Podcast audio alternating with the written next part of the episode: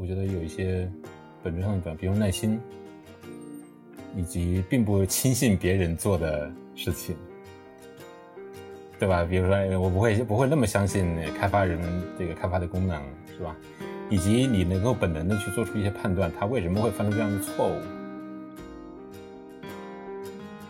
我有的同学毕业以后进入大厂，他是以代务的身份进去的，但是进去以后呢，会，呃，项目会让他先做测试，先做点工，他叫点工，因为他拿着软件在那儿点点点啊，点工，先做点工，然后他做点工的这个过程，其实对他后续做代、做研发的过程，其这个整体的思路是有很大的帮助的。啊，这三种典型的这种路径，其实最后大家总结出来的东西都是一样的。可以看出，其实具有自我修养的人，他最后得到的结论，啊，我我这个地方就自卖自夸一下，那就是我们三个都是具有较高的自我修养的，那我们肯定得出结论都是欢迎大家今天来。听这个质量三人行啊，这是新的一期。这一期呃，因为凯峰呃把这个任务交给我了啊，专门来尝试主持一下啊。这期我们谈一些关于理念上的一些问题，而不是技术层面上的。所以说想挑战一下我，哎，我因为我主要是从事这个技术呃领域的专长，但是。呃，非技术的可能是我的弱点，所以说我要突破一下。那今天我们来聊一下关于测试人员的这个自我修养这个话题，在我们去年最呃第三季玩的时候，呃这个观众的这个评选里面，听众的评选里面，呃是排名前三的。所以说今天我们拿来聊一下。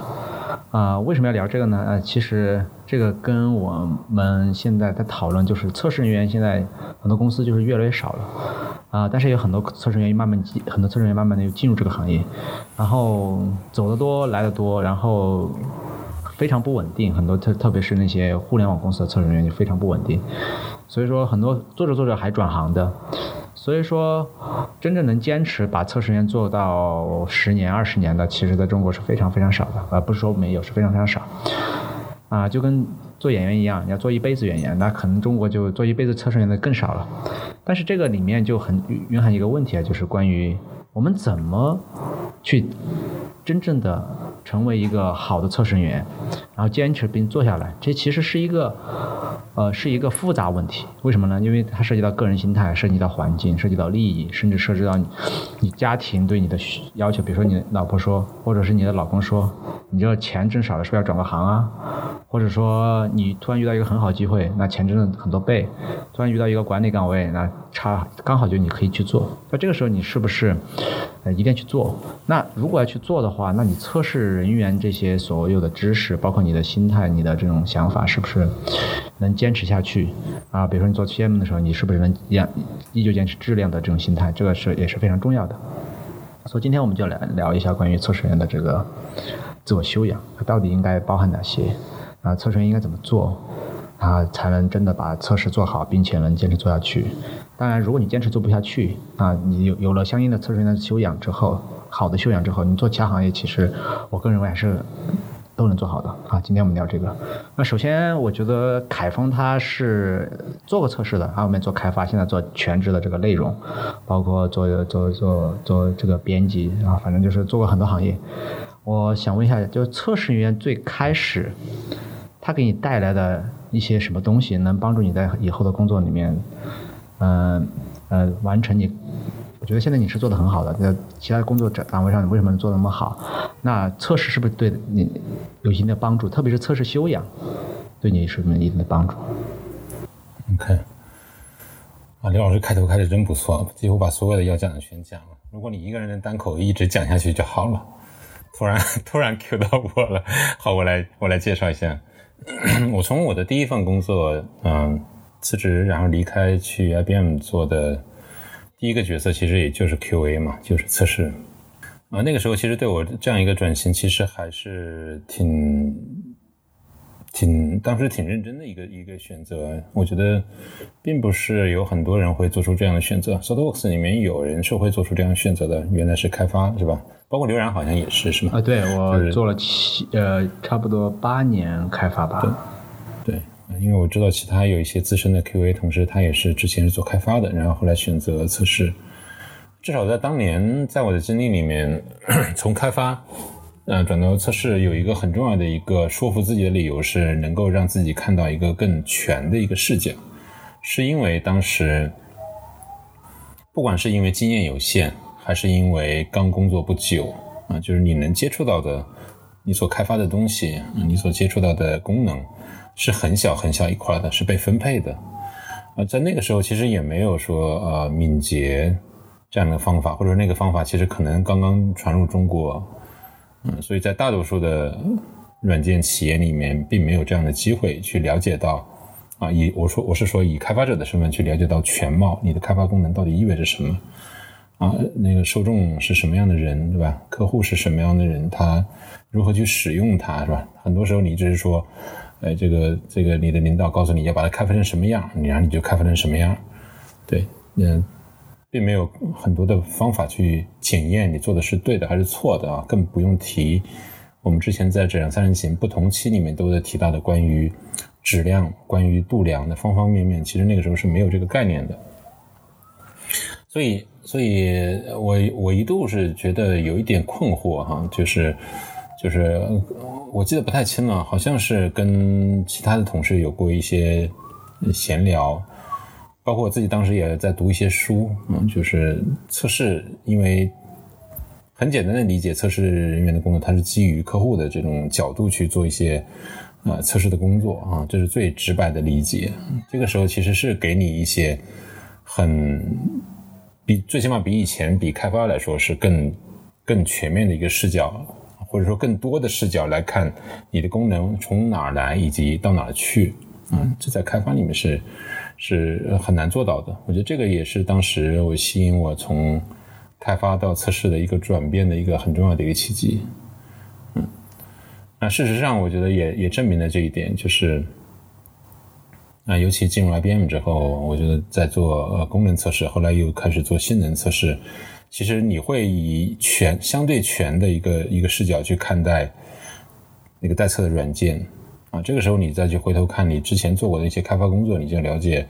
它真的只是做了一个一个很小的模块啊，甚至可能很长时间的因为分工的问题啊，因为这个软件规模的问题，你只会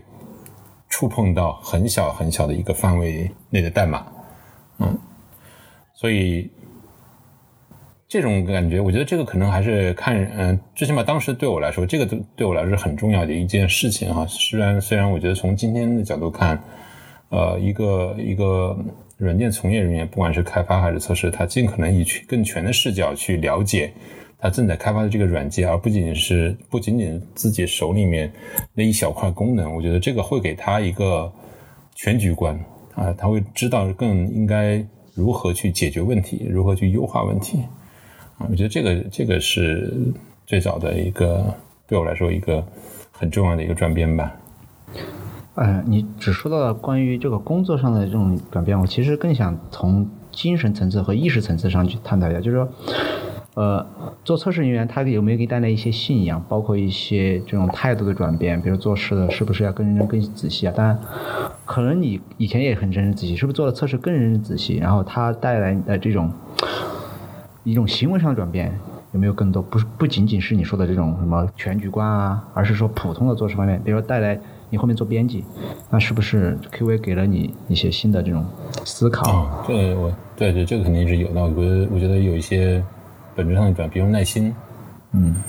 以及并不轻信别人做的事情，嗯，这个非常重要，对吧？比如说，我不会不会那么相信开发人们这个开发的功能，是吧？以及你能够本能的去做出一些判断，他为什么会犯出这样的错误？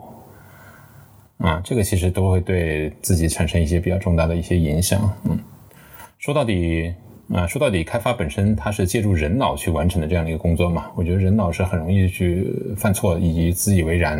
啊自以为是去做出一些啊决定，去写出这样的代码哈，就做出这样的功能，很有可能是诶，比如说客户不需要的，或者是他自己虚拟的这种需求啊，啊，就是有很多这种，所以。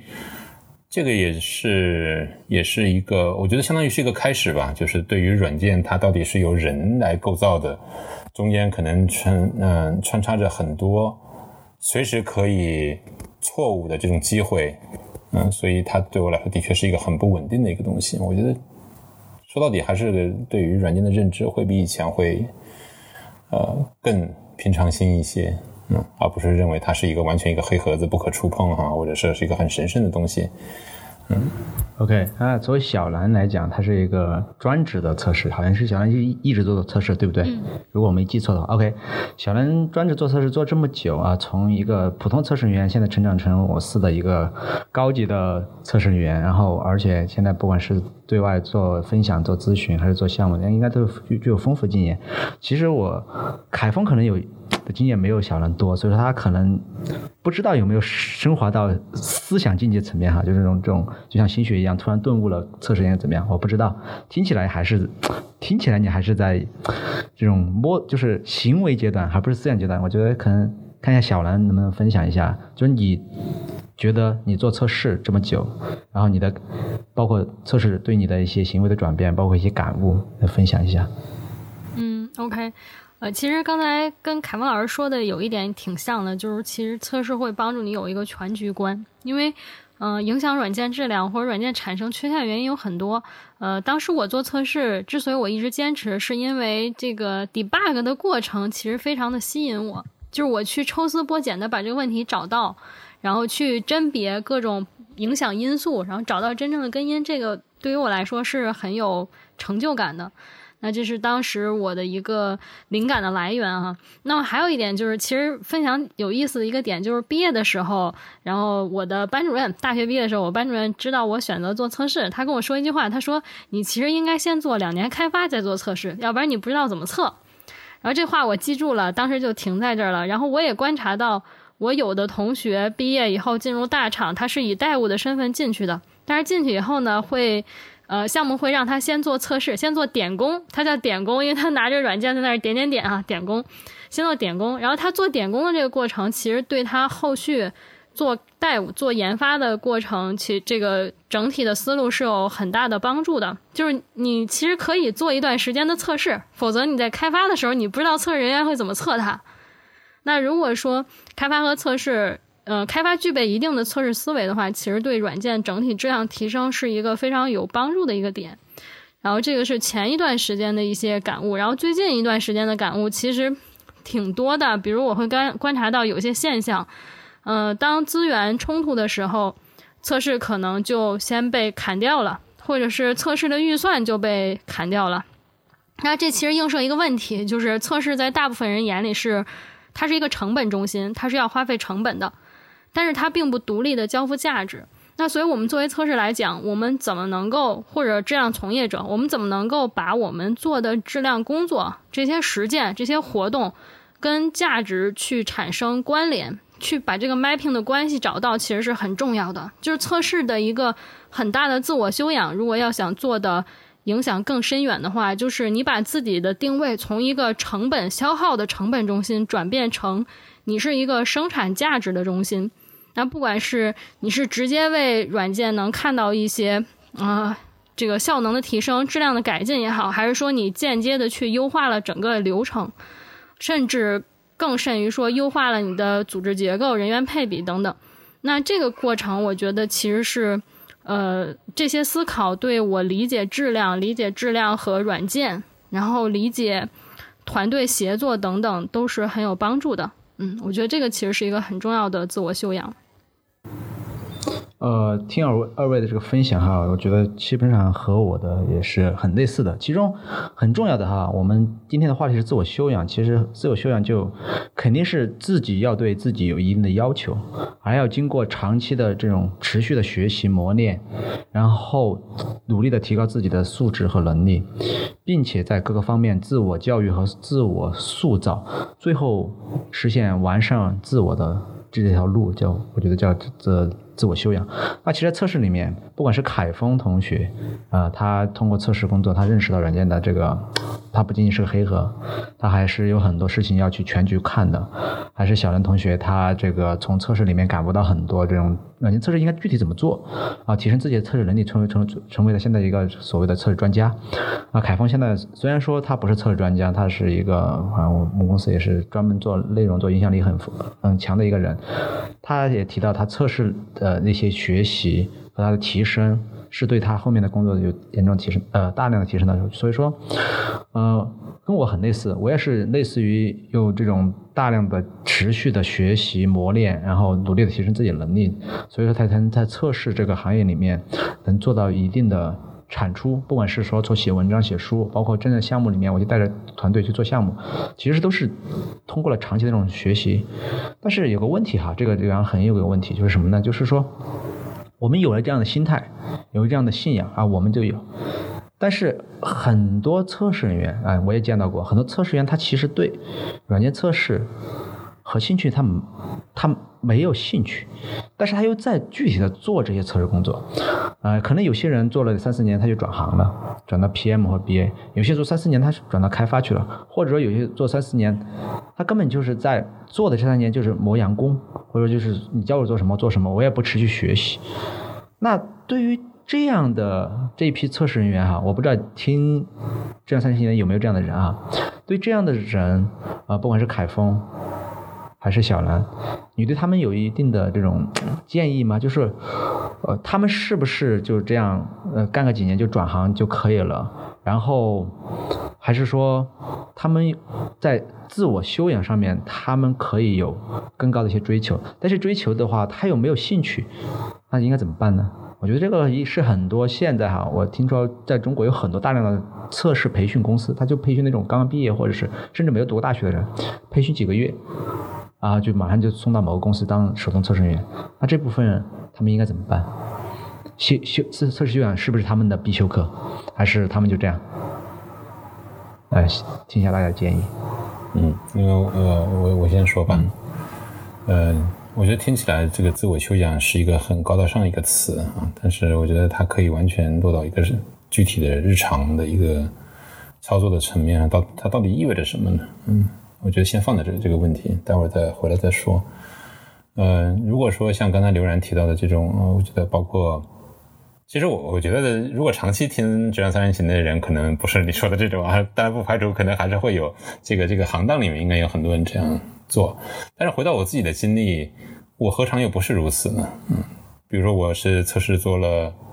我是在 IBM 里面又完成了从测试又回到开发序列。但是花了两年多的时间，就是测试又做了两年多，然后又回到开发。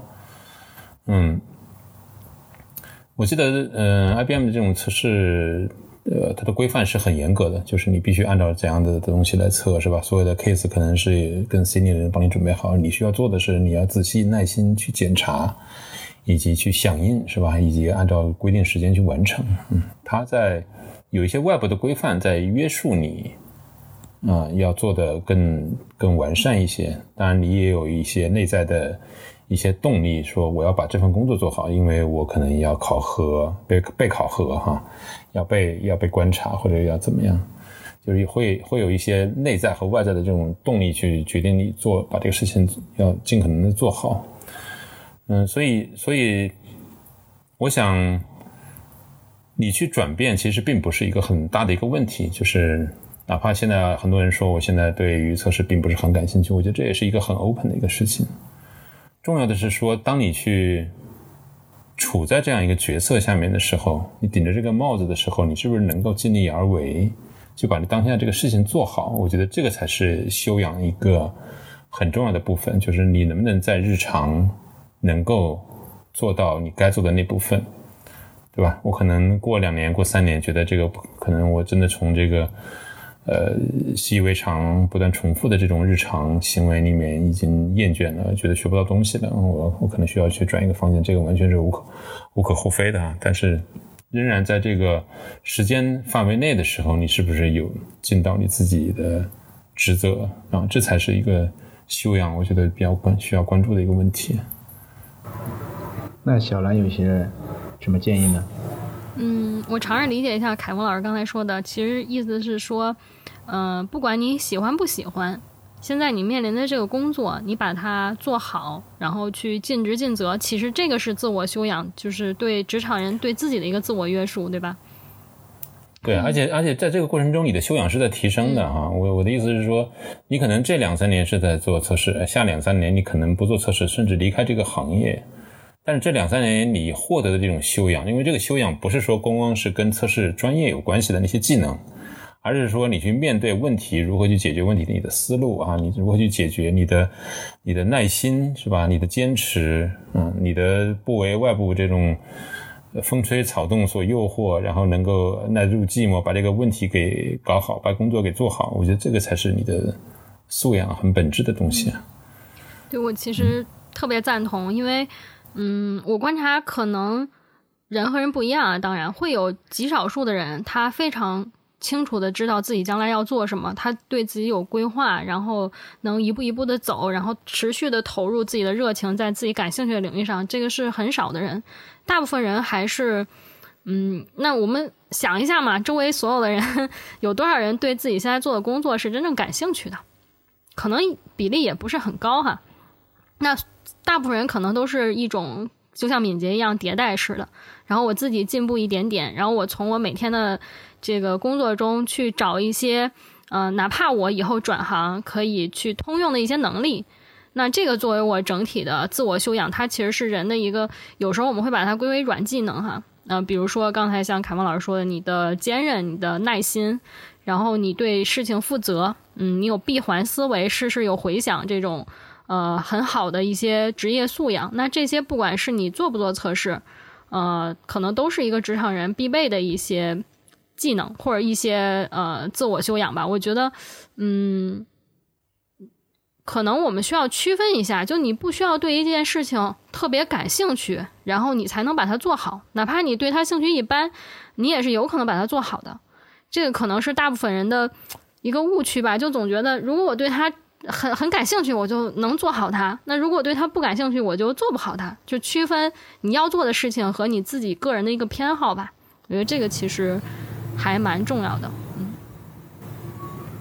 OK，呃，听起来哈。呃，我觉得已经上升到呃这个自我约束或者是道德层面了。就是说，从道德角度来讲，或者自我约束角度来讲，我应该是说，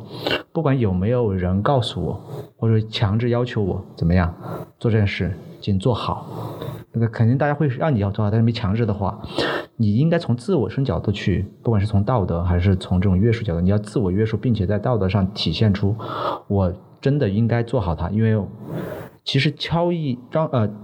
做一天和尚敲一天钟，这种这种这种事情，他可能以有些人会觉得这是一种敷衍的，但是真的是做一天和尚能敲好一天钟，那这个其实就是一种自我修养。请注意，我说的是好，所以说，如果你做一天和尚只是敲敲钟，那当然肯定不行。你如果每天都能把钟敲得声如洪钟，对不对？把它敲得很大声，而且定时定点频率都很好，那其实这是也是一个做好和尚的一个自我修养啊。类似的和做测试也是一样，其实这个也是我的一个观点。就像我现在以前做开发，其实我对写代码很有兴趣的，我做开发。到后面我真的做测试的时候，虽然说不管是什么原因哈，我就机缘巧合做测试，但是我一做也做了八八九年了。这八九年我真的是一直在呃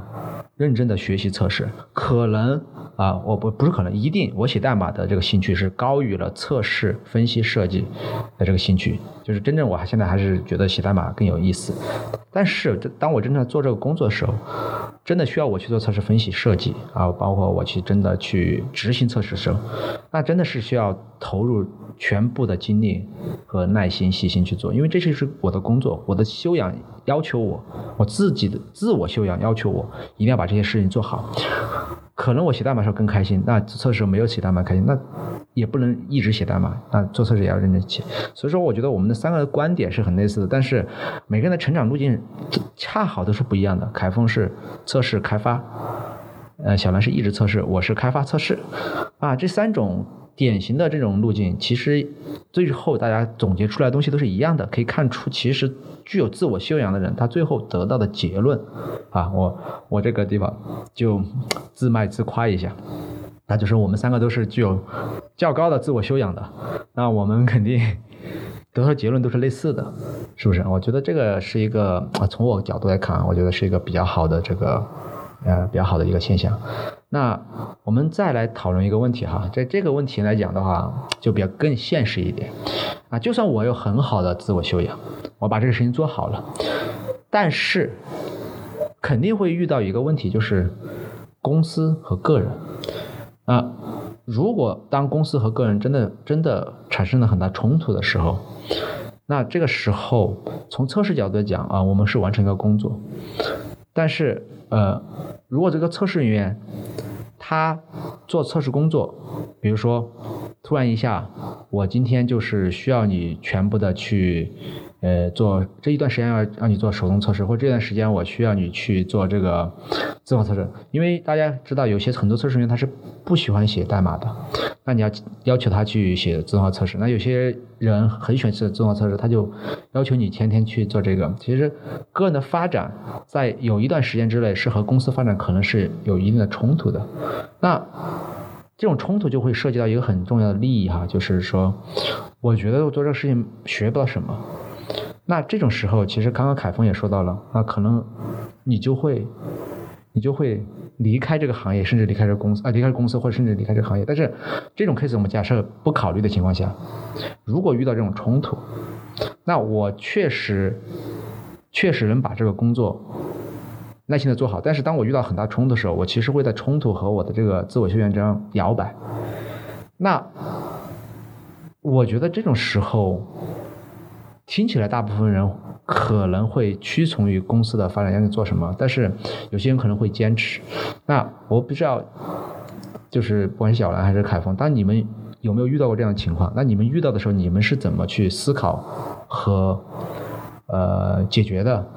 可能给大家一些想法，因为在这个时候，其实我也遇到过。那我当时也是很纠纠纠结、很挣扎的。那虽然有些时候我是遵从了自己内心，然后没去做，那可能得到了没很好的绩效。那可有些时候我真的做了，得到很好的绩效。但是有些时候做了之后，可能又没有遵从自己心，得到一些善果。其实在这个方面，我也是。经历过很多，那其实我更想听一下，就是凯峰和小兰你们的这个经历，以及你们当时是怎么对待，然后你们走最后怎么走出来的？嗯嗯，我其实是想，嗯，我其实是觉得个人的发展和公司的发展，它的步调不一定是匹配的，这个是很现实的问题，因为呃，公司它是一个集体。然后个人是个人，当呃个人的最优可能对公司来讲不是最优，那反之也是一样的。所以说，嗯，我我可能会当我觉得很不匹配，并且在现有的环境下没法去协调的时候，我可能会去寻求其他的一些机会。那这是第一种思路。第二种思路，假设这条路是封死的，就我现现在不管因为什么样的原因，我是不具备这样的。呃，条件能够去寻找其他机会的时候，那我会去调整自己的心态，就是我会觉得我并不是在为公司打工的，我是在为自己打工的。然后，呃，我做的事情，嗯，因为有时候是这样的，就是学习啊，个人成长啊，你不能说他不辛苦，你确实是付出一些辛苦，然后他你的获得也不是那么线性的。但是，嗯，我总的来讲，我是相信你不会。就是公布唐捐嘛，就你付出的那些，总有一天会以其他的形式回报到你自己这里来。然后只要你善于观察，再有就是你当时应该做的什么事情没有做，以后你也应该 会在一些什么样的契机下被补回来。对，所以我是相信我现在该做什么我就做好它，然后尽人事知天命，这个是我的一个态度。但是并不代表说我们不去争取了。那我还是一个呃比较积极主动的人。嗯，我会相信，当我遇到一些困境的时候，我是有有办法，或者是坚持也好，或者是调整也好，我是有能力也有办法去打破这个困境的。这个是自己的一个自信心的一个建立，我觉得这个其实很重要的，因为有的时候，嗯，你会想象你在一段时间很痛苦，那可能有可能是环境的局限，有可能也是自己的局限。就是你自己没有站在一个可能更 high level 的角度上去看这个事情，所以你当时会很痛苦。你不管是熬过去了也好，还是你转变成其他的呃视角。等过来那段时间以后，你再去看，可能会有不一样的一些理解和想法。包括比如我现在在看测试，跟我在几年以前看测试，基本上都是不一样的一些理解了。嗯。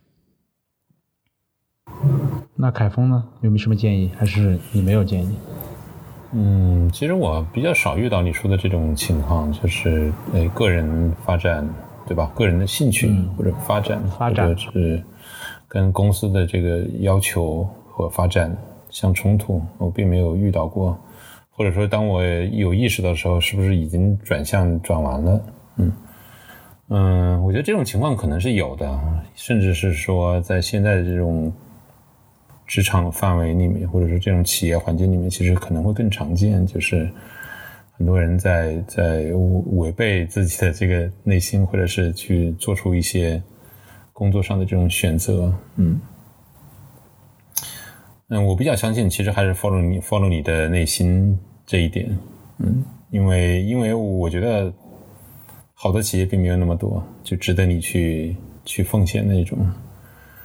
嗯，有些企业是在某一些阶段是跟你是比较匹配的，啊，那在这个阶段呢，不管是你本人还是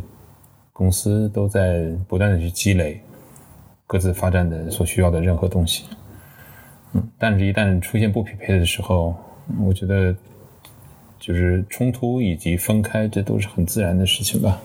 很自然的事情。OK，啊，听起来，呃，就是凯峰还是。从你个人的这个想法上给大家一些建议哈，就是遵从内心，呃，但是还是就是之前也说到了，就是当你真正的在做的时候，你还是要认真去做。是的，呃，这个就让我想起了那样另外一本书，叫呃有一本书叫《演员的自我修养》，啊，今天我们叫测测试人员的自我修养。那演员自我修养里面就明确提出到，就是。他的，演员应该在形体、发声、性格、逻辑思维等方面应该具备的素养，并且从艺术观、想象力、注意力、感情等多方面讲来讲述表演的方法和技巧。其实，其实。可以看得出来哈，就是看得出来，就是他还是非常注重，不仅是说你要怎么去做一个演员，从各个细节，还要从你的艺术观、想象力、注意力、情感方面去真正的去理解表演。那其实测试我觉得也是类似的，你不仅要是真正的去完成你的测试分析、测试设计，还是你的这个。你的这个真正的测试能力的体现，你还要从你的这个整个价值观、你的这个道德层面、约束层面，甚至像说的我的怎么控制力的这方面去思考，我到底应该怎么做好测试。只有从这两个层面有了能力，也有了思维的层面上两个方面达成统一了，你才能很好的体现出你的测试的这个人员的这个自我修养。这这个是我从呃。看了这个演员，呃，我没看完这本书，嗯，他看了一点啊。演员自我修养里面体体会到的一个和成员自我成员的自我修养体会到的是同样的道理。那不管怎么样啊，今天我觉得两位都给大家分享了很多他们关于自我修养的一些见解和一些这个看法。呃，从我的角度讲，今天我虽然作为主持人没有分享过多我个人的一些想法哈，但是我还是从。只言片语间，我总结了，我其实是非非常同意凯峰和小梁同学他们分享的这个关于自我修养的，不管是从他们分享的故事中体现出的一些，呃，这个一些观点，还是他们明确的提出的他们的一些观点，我其实都是呃，基本上都是赞同的啊，大部分都赞同的，可能少部分一些观点可能有一定的差异哈。嗯，但是差异也不大，所以说基本上也是就是达成一致了，基本达成一致了啊。这个具体的哪些差异，我今天就不不讨论了。但因为今天我毕竟作为主持人嘛啊，但是但是核心还是那句话啊，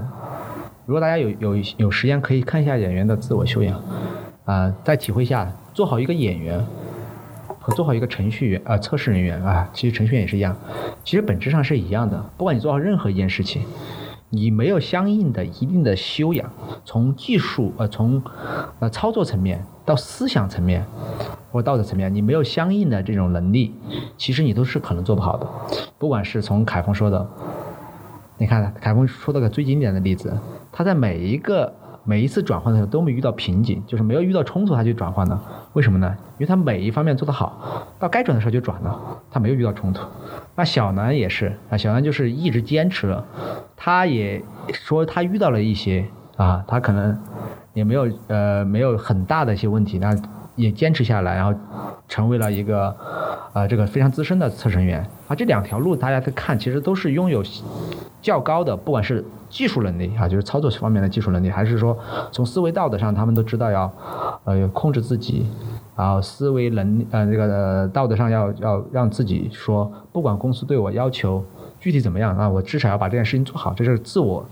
要求和自我约束的一种体现啊。这两个层面上，你才能真正的去完成一件事。所以说，不管是做演员、做测试员、做程序员，你都要从这两方面去思考、实践。最后，那你可能是演员的一个好的自我修养，测试人员的一个好的自我修养。任何一个行业的你去做，你其实都能得到一个好的自我修养。所以说，希望能通过这些讨论哈，跟所有的测试员进行一个共勉。啊，呃，有一句话就是“行行出状元”。很多测试员就可能很觉得测试这个工作很 low，其实并不是那样的。真的，你做高端做到一定层次了啊，通过你的自我修养提升，做到一定层次了之后，其实就可以像小兰老师一样，成为资深的这个测试工程师。最后，现在不管是说做测试工作本身，还是说去教别人做测试，还是做咨询，还是做 whatever，他其实都是信手拈来。那凯峰更特别，他做测试人员，他做到自己觉得。没有任何，没有任何困难的，那马上转到另一个行业。他其实到现在，他说他没有任何遇到过任何困难。为什么他能和公司没有任何冲突？大家可以思考一个，这是一个很经典的问题。一个人说他经常和公司冲突，跟一个人说他从来没和公司冲突过。大家想想为什么会这样？凯峰，我相信他也不是北大毕业的，对不对？凯峰，你应该不是清华北大的嘛？不是一个，呃，说句不好听的，你也不是个天才。那但是你还是很厉害的人，居然能做到这一点啊，就是很厉害的普通人。能考上大学的都是厉害的普通人，那考上清华北大的就是天才。那很厉害的普通人来讲，他居然在这种世界五百强，IBM、SoftWorks 这种公司，他没有遇到过这种冲突，那其实已经证明他这个自我修养给他带来的。这个好的结果和产出了，那小亮也是同样的，所以说，希望大家通过这一期的这个学习，能改变自己的这个自我修养啊，提升自己的自我修养，然后最后能得到一个越来越好的这个发展。回到刚才说那个，嗯，个人发展跟公司发展这种冲突啊，我就想起了，我就回想起我们今天还聊这个话题哈，为什么要聊测试人员的自我修养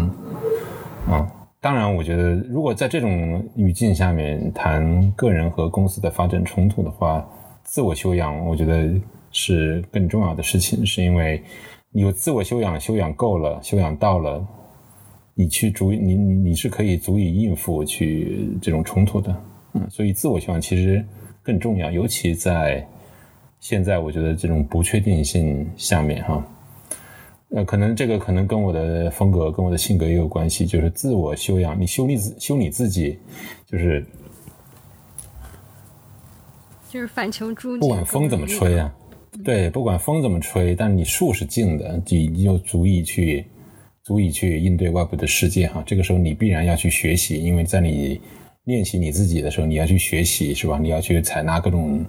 各方面的信息，你要去怎么去做判断，是吧？提高自己的技能，这些都是你的素养。做好你当前的工作啊，这些都是你的个人个人素养。自我修养，它才是能够应对你呃个人发展跟公司发展冲突的这个很重要的一个法宝吧。我我是这么理解的。其实这个反而是一个很重要的一个话题啊，在新时代的这样一个语境下面。嗯，刚才聊到说个人发展和公司发展的一些冲突，我其实觉得一个很重要的自我修养是，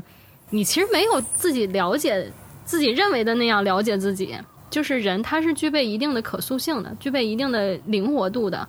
呃，有的时候你认为你的信念，你认为自己是谁，这个会影响你的表现。比如说之前就有这样一个例子，我是。在不断的嗯打破一些既有的框架的过程中，去不断重新认识自己的。那之前我遇到一个很挑战的事情，它跟测试领域完全没有关系。然后当时我其实是有点打退堂鼓的，我会给自己一个标签，我告诉自己说，呃，在历史经验告诉我，哎，小南你是不擅长这样的事情的，啊，然后我就跟我的这个对接的人就说，我说我不能做这个事儿，我做这个事儿以后，我觉得我就不是我了，啊，我是一个测试或者我是一个咨询师，怎么怎么样，然后对方就说了一句话，对我打动特别深，他说，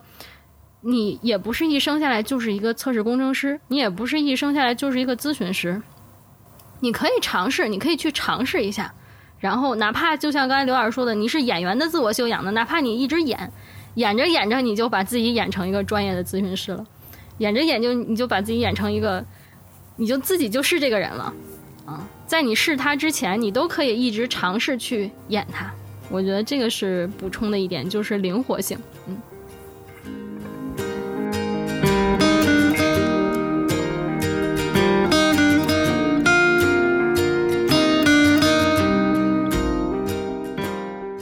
谢谢收听《质量三人行》，这是一款来自斯特沃克的播客节目。我们关注软件行业测试领域的现状和未来，质量和测试人员的职业发展。你可以在网易云音乐、喜马拉雅、蜻蜓 FM 以及泛用型播客客户端搜索“质量三人行”，订阅收听到我们的节目。Of that I'm sure she smiled at me on the subway. She was with another man. But I won't lose no sleep on that, cause I've got a plan. You're beautiful.